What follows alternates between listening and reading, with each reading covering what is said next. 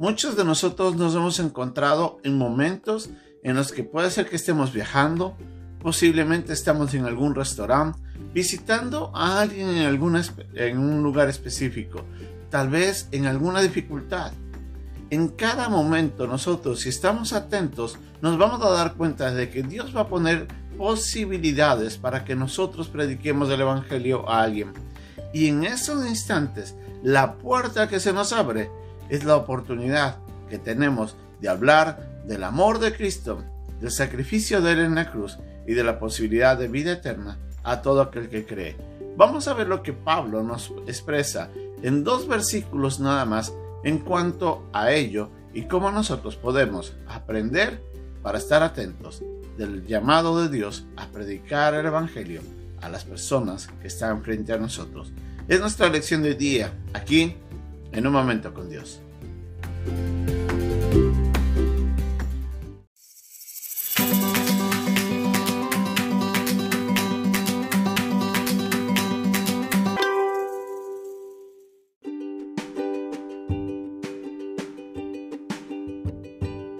El pasaje de hoy día se encuentra en la segunda carta a los Corintios capítulo 2 versículos 12 y 13.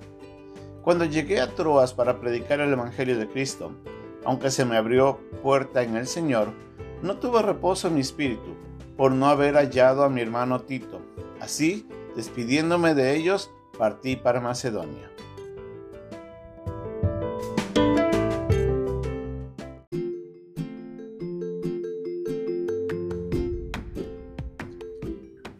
Pablo había estado en Éfeso.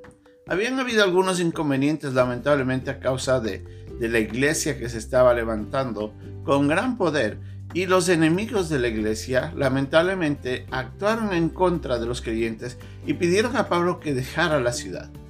Él estaba esperando todavía las noticias de cómo la iglesia en Corinto estaba actuando después de la primera carta. Él estaba esperando encontrarse con, con Tito en Troas para poder escuchar la respuesta de los hermanos ante el clamor de Pablo de los cambios que necesitaban hacer.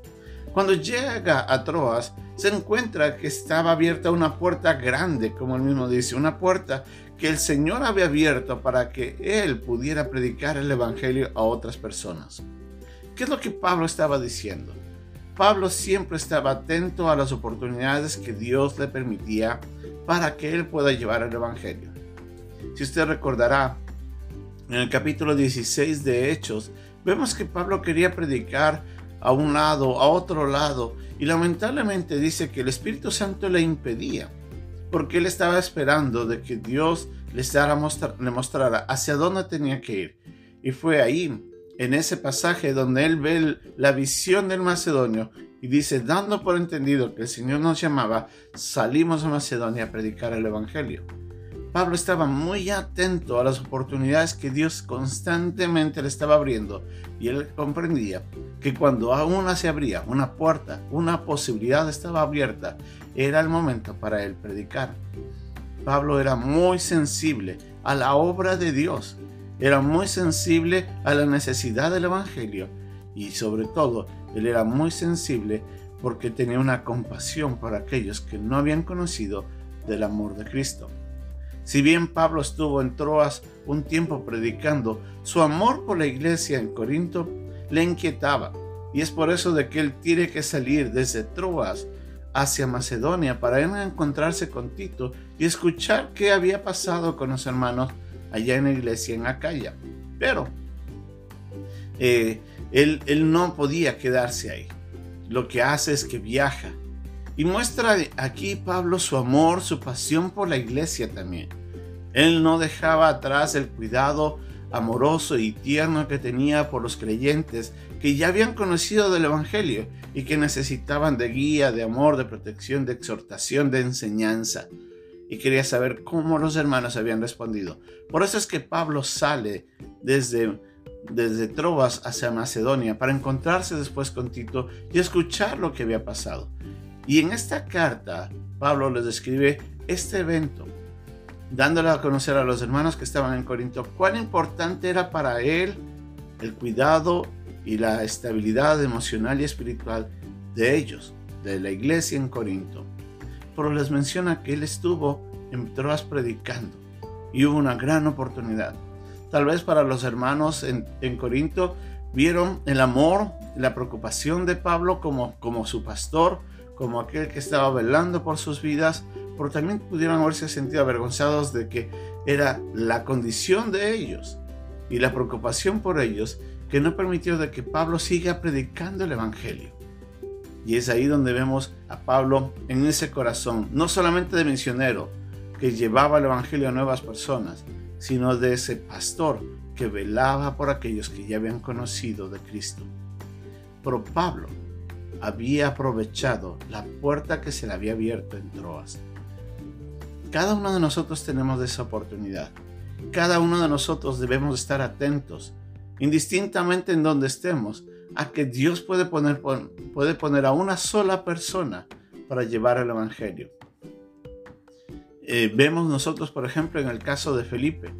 Él estaba predicando el Evangelio cuando de repente dice de que el Espíritu Santo le llevó al desierto y se encontró con el eunuco. Llegó a conocer el Evangelio, llegó a bautizarse y se separaron.